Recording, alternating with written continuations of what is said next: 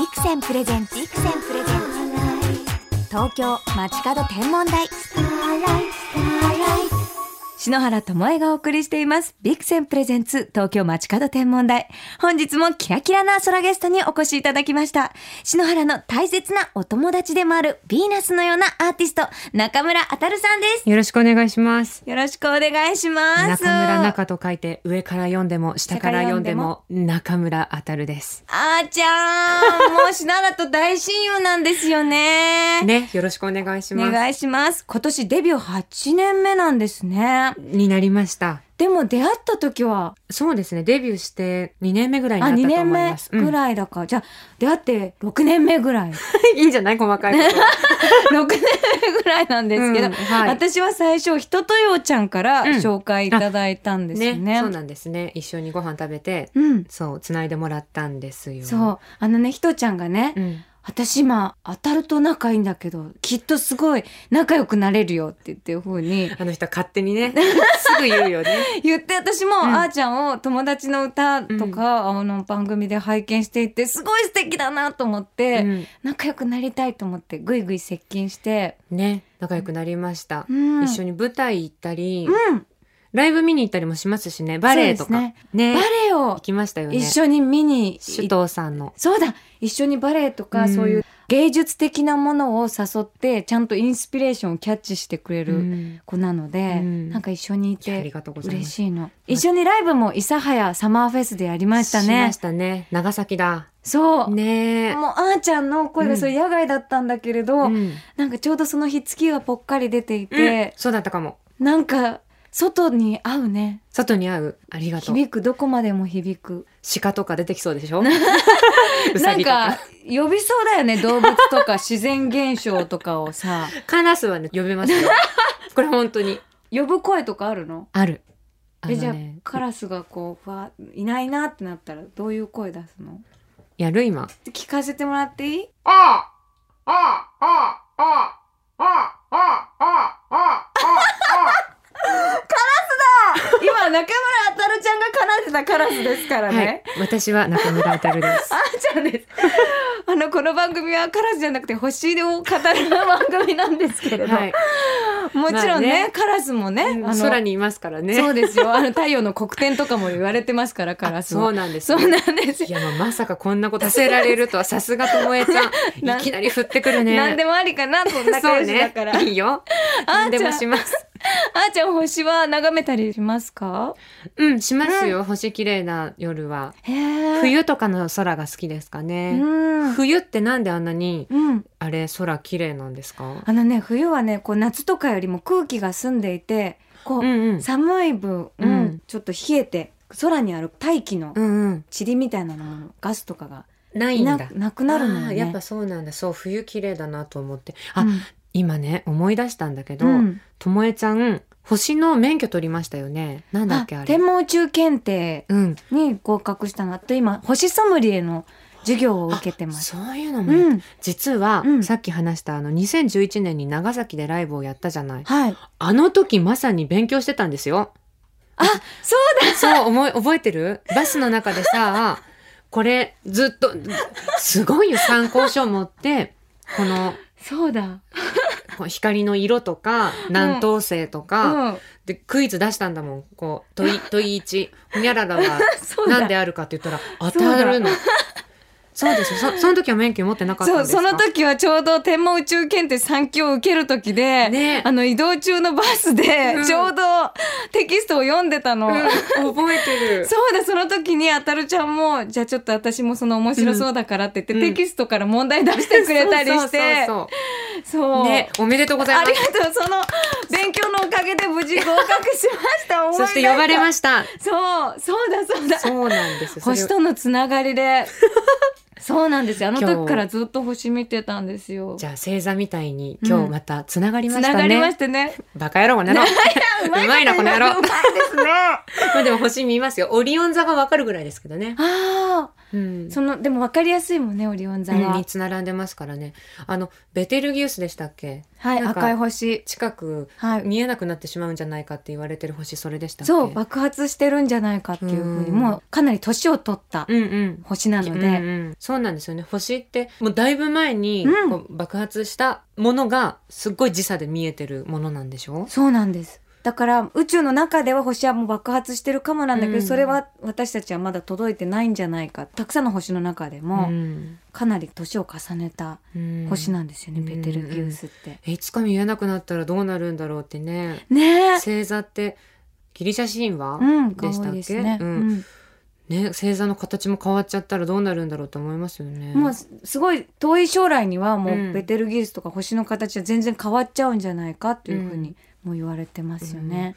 なんか当たり前に続くことってないんだなとかって思いますよね。えーやっぱりうん。アーティストだからそういうふうに星を見てもいろんなインスピレーションになったりとか。まあ、まあ、結構有名な話じゃないですか。ベテルギウスの話は、うん。ニュースにもなってるし、うん。憧れじゃない？空って、ううん。んうん。なんかなくなっちゃうんだってびびっくりしますもんね、ううんん。寂しいとは思いますね。そういう物語を知るとね、うん。なんかさらに星が違った見え方にもなりますすよね。でもあーちゃんは、はいまあ赤い星を選んだのがなんかあーちゃんらしいなっていうふうに思ったんだけれど、はい、割と月のイメージもあるなっていうふうにうん、思いますね。そうね太陽と月で言ったら月って感じします。確かに。あのね私太陽と月って、月って自分で光れないですよね確か。そうです。あの太陽の光を受けて光ってるんです。ですよね。うん。私多分完全にそうで誰かにがいないと多分光れないと思うし、うーん。で不思議と元気がない人がいたとするじゃないですか、はい。元気がない人がいたらうん。太陽にもなれる気がするんですよ、うん。要は元気づけてあげたいと。うん。でももうこの行為すらやっぱりここに元気がない人がいるっていうのを受けて行動するから、へー。やっぱなんかな誰かいてパワー発揮するっていうところが月っぽいとは思ったことがある。へー。うん。じゃあ時々月みたいにあなたがいないと光れないって時は？そんな人いるかな？えー、いますよいますよ。しなら照らします。で照らしてほしい時は助けてって言って。助ける。そうそうね、うん、でも友達とかってまさにそういう関係だと思う、うん。でも両面あるんじゃないですかね。篠原も？うんもちろん。だってほら私が元気なかったら太陽になってくれるってことでしょ？もちろん。でもともえちゃん元気なかったら私太陽になるもん。ってなるとさあ何 感動しちゃった今 なんかジーンとした。そんなこと言われたの？嬉しいと。なんかこう天体に例えて私たちの中をこう言葉にしてくれてますすいません。いやいやいやいや本当に本当に。両面あるのかなとは思うけど、うん。まあでも結構誰誰もいないとうん一人だった時にうん。やっぱ太陽じゃないんですよね私、ううんんだから月かなとは思うけど、へえ、うん。なんかこういう話をできるってやっぱ星って素敵ですね。まあ天才ですからね。私がね。あーちゃんが、あうーち ゃんがね。それ言わなければいい話だったのに。や またともえちゃんも天才じゃないですか めてください。よこの才女やめてやめて やめてやめてください。思い出に残っている星空なんかありますか？うーんあのねうん。10代の時に獅子座流星群がはい。あって、かなりでかいのが流れたんですけど何年前だろう？えっとね本当に、えー、6年生小小6か中1ぐらいだったんですけど、え、2001年じゃない？あのうんね、うん。2001年はもう流れ星の大パーティーって言われていてうん。獅子、座流星群がすごいたくさん流れた。私その時の流星群くらいしか流れるの見たことないぐらいでももうバンバン流れてましたよ。あ それかもじゃあ。それ見たの？見た。え、すごい。なんかね夜のあのー小学校の校庭に、これは内緒で潜り込んで、うん。みんなで。で古墳がある、うん。校庭に古墳がある学校だったんですけど、うん。寝転んでもう、うんえどんぐらいって言えばいいんだろう何？目で見たら、うん例えばじゃあペットボトルのキャップあるじゃんあれが空をギューンって行くぐらい大きいのが流れた。それはね、うん火球って言って火の玉って書くんだけど、あうんうん。もう多分それの火球だと思う。だって、跡が残るの。あ、じゃ残る残る。あそれ火球だよ。シューンって、カキューンって。火球って音がした。使用はしてなかったけど、ごめん。持ったけど、ちょっと地面が明るくなるぐらいだったもん。うわピカって、要はさ、こう、照らされてー、うん。私たちの体がちょっと明るく見えるぐらい流れた。へえ。それ以外もいっぱい流れてた。それ覚えてますね。でもさすが、んあの、普段見てるわけでもなく、んその年にちょうど流れ星を浴びたのはね、ねえ。ラッキーだし、なんか運命ですね。なんかその時さ、ぐれてて、ぐれてるっていうかね、うんあのちょっと反抗期みたいーな。ええ家族ともうまくいってなくて、で、クラスにも友達がいなかったんだけど、うんこう、学校の外にさ、うん相手にしてくれる、うんいわゆる。る不良グループがいたの。でもうんその人たちって自立してて、すんごいいい人たちだったのよ。うんで、まあ、退屈だったら俺たちと遊ぼうぜなんて言って、で、今日流星群出てるらしいよ。うんちょっと内緒で学校入っちゃおうぜ、みたいな。で、入ってこう、こっそり見てたら、ビュじゃあそれはきーっと、うんうん家族に優しくしてあげてねとかそういうなんか、そうかもね。こういう輝きだったんじゃないですか？そうね。こうねあーちゃんの心をフラットにする。あねえ、ーうんもう今はすっかり立派なアーティストになって。立派な大人にね。大人になりました星の輝きを見てはいだってあーちゃん自身に空をイメージさせる歌もすごく多いですね、ファーストアルバムが天まで届けあ、本当ですね。サードアルバムは明日晴れますように空だ。収録ソングにはちぎれ雲とか、うん自然のことを歌った歌も多いですよね本当ですね。気がつかなかった。自然に呼ばれているっていうのもあるんじゃないですか、きっとああ。でも、まあみんなそうですよね。大自然の中で生きてるし。だって洗濯物を干す干さないとかさ、出かける出かけない何着よう何履こうとかも全部ね、うん空とか雨に影響されてますからね。うん、つながっってますよね、うん、つうん、つながってると思います。でもあーちゃんは雲とかうん。雨とかそういうなんかみんながこう天体の中でも、うんちょっとなんか困ってしまうようなものもなんか強さにして、うん。なんか歌にできる力がまあ嬉しい。ある感じ。湿気ってる？いやそんなそんなってないの。何でも強さに変える魔法の歌の力を持ってるっていう。ごめんなさい。そうだよね。ともえちゃんせっかくいいこと言ってくれてるのについふざけちゃうの。ごめん。ね仲良しだからねふざけ合っちゃうのね。うん、そうね。いやいや、あれよ。晴れの日もいいけど、雨の日もまたいいと思うタイプ。でしょ？うん、それもなきゃねって思いますね。私もねそう思うの天体だと月にね雲がかかってると確かにうん特別な写真は撮れないんだけれど、その時だけの写真は撮れるのよね。そうね。うんうんうんだからなんかこう雲が出て残念がってる天体観測の方もいるんだけど、はい私はね雲も愛してるしいいね。風も好きだし懐だね。空がある懐深い空があるでいや、ともえちゃんがさ、まず私と仲良くしてくれるってとこがポイントなの。いや、私って結構、癖あると思うの。そうかな？まあでも、ともえちゃんが癖あるもんね。なんで？とかさ、とかさ、言っちゃう。わけ。言っちゃう？まあ言っちゃうし、うん。言っちゃうし、うん。思ったこと割とちゃんと言うから、うん。あの、傷つく人もいるみたいなの。私大丈夫、そうだよね。なんかね、そこはね、そういう人じゃんって、うん。まあ、まさに雲がかかってても、うん。まあ今日の空じゃんって言ってくれるように、まあこういう人じゃんって思ってくれてるから仲良くしてくれるのかなと思うから、うん。ね、懐の人って思う。うんやっぱこう空とか眺めてるからなんか大きな気持ちになるんですかね、うん知らないけど。ちょっとだからいい話してるのにお願いします、はい、わかりました。東京 FM から篠原智恵がお送りしています。ビクセンプレゼンツ東京街角天文台。中村あたるさんをお招きして星のお話盛り上がってます。はい。さあそして来週9月3日水曜日6枚目となるアルバム世界の味方がリリースになるんですよね。はい。篠原もアルバム聴かせていただいたんですが、はい。私ねあーちゃんはうんアルバムを作る時にすごくコンセプトにこだわって、うんこう曲順とかもちゃんと考えて作るでしょ、はい。だからなんかこう最初からこう最後まで聞いているとなんかあーちゃんのこう絵本の世界にバンとこう飛び込んだような、うんあーちゃんの中の宇宙に入れてくれたような気持ちになるのよね。いらっしゃいませ。いや本当にどっぷり使ってしまったんですけれどもはい。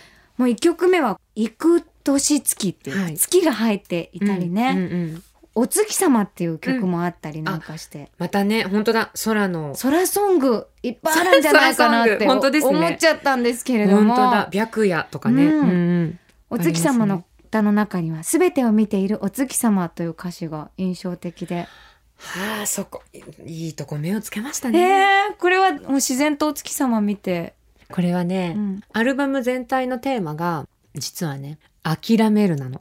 えー聞きたくない？聞きたくな聞きくなった？うん、私なんかね悟ったような、うん。あのこれでいいでしょっていうメッセージが私は最後に届いたの、うん。これが私の答えなのみたいな、うんうんうんうん。メッセージが私は思ったよ。はい。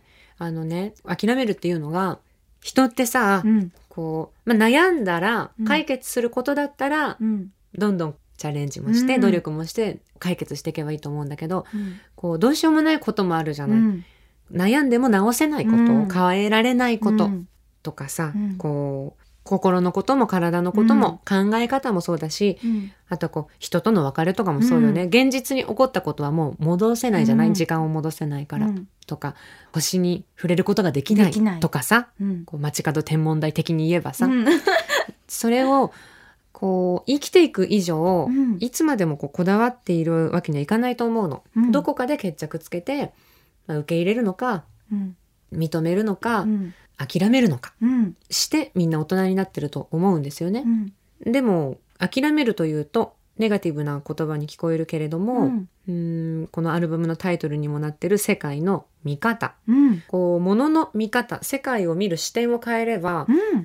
こう一番やりたいことのためにうん。仕方なく2番目3番目の夢をじゃあ諦めるとするでしょ？うん。でも目的は一番やりたいことのためだからうん見方を変えるとポジティブにも見えるじゃないですか。うんうんで、まあ、そういう視点のこう見方を変えてみようよ一方から見るだけじゃなくてっていうことと、それでいてじゃあ諦めるというのを皆さんはどういうふうに考えますかっていうのをやりたくて作ったんですよ。へえ、うんじゃあそういう体験が自分自身にあって強く歌にしたい。そうねこのアルバムの曲作りしてる時にうん。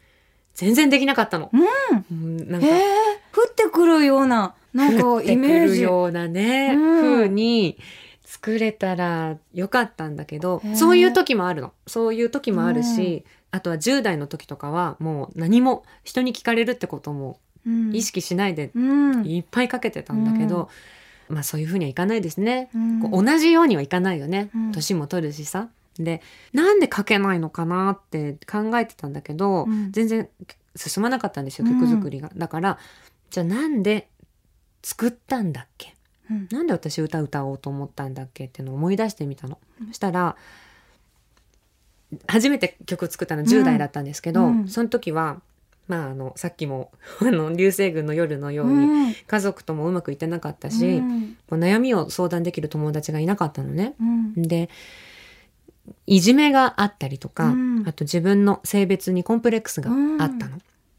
ともえちゃんは知ってますよね、うん。私は男のせいで生まれて、うん。でも女の女のせいで生きていきたいって思ってて、うん。でもそれをこうこうやってうん。ともえちゃんみたいに聞いてくれる人がいなかったから、それをこうでもイライラするのよ。10代ってパワうん。ー溢れてるじゃない、うん。だから吐き出したくって結果的に曲を書くことになったのね。うん。でこの私のエネルギー源、うん。曲作るパワーとかって、うん。やっぱり自分の嫌いなところ嫌いなところをうーん直したいなのかうん。こう認めなくちゃなのかこういう自分じゃ嫌だなのかやっぱここ,、ここからうん。こう反発するパワうん。って強いよー、ね。うんうんうん。うん。それだったなと思ったんですね。うん。で実は長くこればっかりで曲を書くのは嫌だって思ってたんですよ。うんあもうその反発する力だけで曲を書き続けるのは逆に辛くなってきたってこと、なんかうん。あのねデビューした年にうーん友達の歌っていう、うん、大好きな歌。ありがと泣いちゃうのあれ聞くうと。ありがとう、うん。あれを発売した時にカミングアウトしたんですよ、うん。こういうセクシュアリティですって。もともとは男でしたってこと、うん。でもそしたら全部そういう歌だって思われちゃったことがあって。そういう時期が。うんうん。23年ぐらいあって、うん。出す曲出す曲新曲も全部あこの人はそういう叫びを歌にしたいんじゃないかっていう、うん。こうまっすぐそのままそっくりイメージのままうん。思われちゃったってことだよね。もっと深いいろんな感情とかみんなの気持ちを汲み取って自分に通して言ってることがあもあるってことだよね。ありますよね。そう、うんみんながとか友達が言ってることを、例えばこの人励ましたいっていううん。思って作る曲もあるし、うん。シンガーソングライターって言われるんですけど、うん。こう100%リアルだと思われたりもするんですよ。うん。でもほらそのリアリティがさうん。80の時もあるし、うん。1の時もあるの、うん。本当のことじゃなくて書くことの方がうん。人の胸を打つこともある。あるじゃないですか。うん。なんだけど全部この人は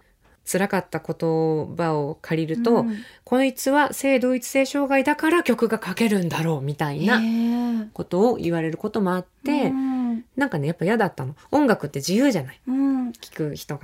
うん。そういうアーティストの方っていろんな世の中のことに敏感で気づいてこれを歌にしなきゃっていうアンテナがあるのよね。うんだからなんかそれをこう伝えるアンテナがあるから、うんうんあーちゃんは曲を書き続けられるんだと思うの。なんか篠原がこう、うん星を伝えていこうって思ったのもなんか高校時代天文部にうん。私がすごく魅力を感じたんだけど、うん。すごいなんかオタクの集まりみたいな扱いになったのがすごい悲しくて、ね篠原が入って「うん。星楽しいよ」って言ったらすごい人数増えたのね、うん。だからなんかそういう星って楽しいんだよってことを、うんうん。なんかこれからも伝えていきたいし、うん。なんかそういうシンプルなものだけどすごくきらびやかなんだよっていうことは、うん。私たち気づくきっかけってあるんだようね。んでもそこともえちゃんが行くことで人も集まってさ実際はそうじゃないってこともうんわかるわけじゃないですごくわか。でも最初はやっぱイメージあるみたいで、うん、で私もそのイメージに悩まされたんだけど、うん。まあ、悩んでいるんだけど、うん。だからってやっぱ自分のエネルギー源うん。をから目をそらしちゃいけないななんてことを思ってね、うん。そこはちゃんともう受け入れなきゃというか諦めなきゃうん、ちゃんと前を向かなきゃいけないと思ってこのテーマになったの。あーちゃん嬉しいのはね曲ができた時にデモテープの状態で篠原に聞かせてくれたことがあったの。はい、ですなんかそういうこうまだこう生まれたての曲を聴いてくれて、あはい。なんか篠原思ったままの感想を伝えたんだけれど、うん。そういう自分にあふれるものうんをすぐ形にできるってもうすごい才能だし、うん。なんかもうもうずっとずっとやっぱあーちゃんはアーティストなんだなっていうふうに思うあしりがとうございます。あと面白いのがあーちゃんってアレンジとか全部自分でやるんですよ。うん、でうん、ともえちゃんのところに電話来て「ねともえちゃんあの夜間のピーって音を入れたいんだけど、うん。そういうピーっていう夜間 どこに売ってる?」ってねなんでなんで篠原に連絡すごい。着信残っててなんだろうと思って慌ててて「あの夜間のピーっていうのがさ」って言って「それちょっと浅草橋あたりで」って篠原答えたんだけどあれは無事にピーって入ったのかな入れました。あ よかった。ちょっとだけかけますか？あじゃあちょっと今このかかってる曲。はい。あの、あ、この部分です。はい。アルバム少年少女っていうのの 独白の、あ、この部分です。これ、ピー これはねあの夜間の音入れたいっていうふうにコンセプチュアルに言ってね これね、なんか、家で電話してるみたいなう歌で、うんうんこうずっと話してるんだけど、電話口から離れちゃって、ごめん、夜間を止めてたっていうような時間を作るために、ここれギターの音じゃないんですよ。そうなんですさっきの。うねん。あよか入れました。お、よく覚えてる、すごね。い覚えてるあーちゃんのっていうか私そんな電話なんか多分ね物作っててすごいテンション上がってたと思うので助けてともえちゃんなんんかいろいろおもちゃとかいろいろ詳しいからそうなんです。ともえちゃんね、情報屋さんだったりもするし、物知りだからね、物知りだからこう月と太陽なのよ。そうなのね助けて、太陽さん。助けちゃうよってありがとうって浅草橋に行こうってすぐすぐ返事しましたありがとうございます。さあ、あーちゃんですね、はい。このアルバム、世界の味方のこの初回限定版として曲順を逆にした、はい。逆一版っていうのをセットにしたものをはい発売されてるそうなんですが、はこれ、はい。どのような試みで？これはね、まあ、まさに、うん。こう物事は片方からじゃわからないよっていうのをうん表したくてですね、うん。あの全部で11曲収録されてるんですけど、うん。こ11曲目が1曲目になってるってこと？うそうそういうことです。真ん中に、うん。まさにこのタイトルアルバムのタイトルでもある「うん。世界の見方」という、うん。まあ、物事の見方を変えてみたら？変えてみるといいよって曲があって、うん。でそれ以外がいろんなことを諦める歌なんですよ。うんうん。で1曲目と11曲目はこうなんだろうこだわりを捨ててでも本当の素直になりたいっていう曲。うん。で2曲目と、えー後ろから聞いた2曲目、まあ、最後の10曲目かは、うん。お月様と白夜でまさに太陽と月ね、うんうん。人間が抗えないもの。もう諦めるしかないもの、うん。とか、えー命のことを歌ってるとか青春を歌ってるっていう風にこう2曲ずつこうコンセプトをシンメトリーに置いへて、えで作ったんですけどまたね逆さから聞いてみるとうん逆さから聞くなんてこと、なかなかない。最後はエンディングって決まってるものね。そうですよね、うん。やってみたら、うん。まあまあ実験なんですよ結構。これはね、実験の結果はやっぱ聞いてもらってでどう思われるかなんだけどうん。実験してる時は楽しかったですね。全然違うアルバムに聞こえるんですよ。へえうん。なのでこの逆の順番でうん。のアルバムもセットにしてみた、うん。今私ね諦めるで思ったけど、うん。私この星にどんどん夢中になったのが、うん。調べていくと楽しいってその天文宇宙検定を,、うん。受け始めたのももうここ5年ぐらいで、うん。青ヶ島っていう母のふるさとで、はい。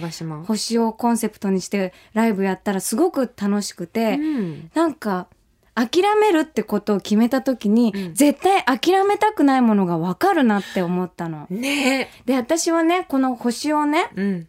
こうどんどん伝えていくそういうタレントのお仕事がどんどん増えていってでも心の中で私歌が大好きで、うん。歌大好きなんだけど、うん。歌手でいたいんだけどでうん。もタレントのお仕事も好きで、うん。でも歌は諦めたくない、うん。どうしようどうしようって思っていた時に、うん。星をねどんどんみんなに伝えていった時にね、うん。あ星と合わせてプラネタリウムライブが将来できたらいいなってこう、うん。星を追いかけてればうん。諦めきれない歌が続けられるなとも思ったの。うん。うん。だからね諦めるって言葉は決してネガティブじゃなくて諦められないことに気づくきっかけでもあるんですよね。っ素晴らしい。てのはどう？素晴らしいと思うともえちゃん。そうなんだからね篠原ね星で行こうって思った時に、うん。なんかね歌を歌える自分がねふわっと見えてきたのよね。いや、ともえちゃん、その話素晴らしい。あのね、空ボーイ、空ガールたちが超勇気出るとえ思う。本当なの？多分ね、一瞬歌どうしようって思ったんじゃないかなと思った。今話聞いてて。歌諦めたくないけど、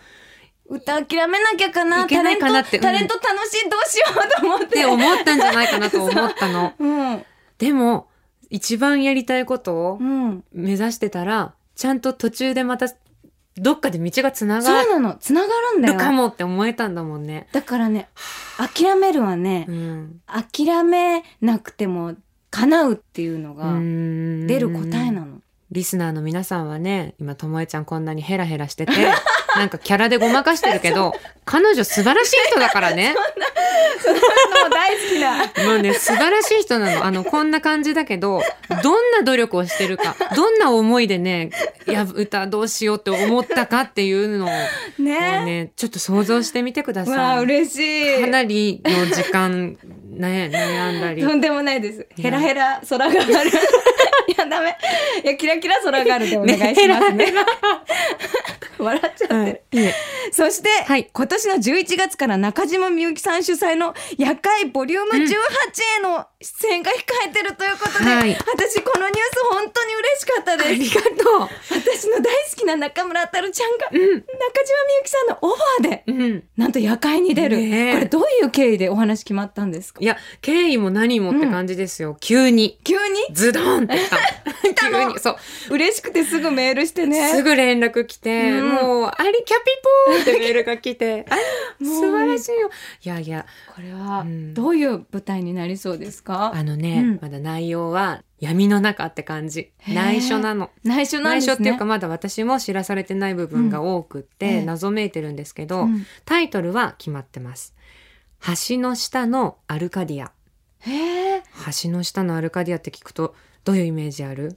アルカディアってなんだっけと思ったんですけど。アルカディアはね、そうね、理想郷とか、うん。まあパラダイスみたいな、うん。桃源郷とかそういうイメージがあるかな。それがさ、橋の下にあるってところが深いと思わない？なるほど、うん。タイトルで中島みゆきさんのうん。奥深い色が見えてきますね。私もまだ内容わかんないから想像するしかないんだけど、へどうしてパラダイスが、理想郷が橋の下なんだろう？普通、そういうのってこう、空にあるイメージなのになんで橋の下なんだろうって思うとちょっと想像膨らみますよね。ひょっとしてそこじゃないと理想郷って思えない人たちの話なのかなとかさ、うんうんちょっと訳ありなのかなとかって思いますよね。もうこれ必ず見に行きたいと思います。これうんチケット争奪戦なのでね、人とよちゃんも何度も見に行ってて、あそうなんだ。そう。ぜひ一緒にいらして。はい、ね必ず見に行きます。私はね人間じゃないらしいよ。の多いよね。ふわふわ系のね。本当多い。ええよくさ魔女とか言われるんだよ。幻の存在みたいな役が多いですよね。ねなんだろう足は生えてるかな？ふわふわ宇宙人系。確かに幻のとかありますよね舞台見に来てくれる時大体そういう必ず幻で最後いなくなっちゃうみたいな。そう。で泣けるんですよ。それ 何なんですかね。神秘的だからだと思います。そうか。よかったです。そして年末にはワンマンライブ、はい。赤坂アクトシアターで、はい。これタイトルが敵か味方かっていう。はい。これはどういうコンセプトでライブなさるんですか、世界の見方のためのライブなんですけど、はいうん。私はなるべく喧嘩はしたくない、うん。みんなで仲良くしたいけど、うん。んどうもそうもいかないことも多いじゃないですか。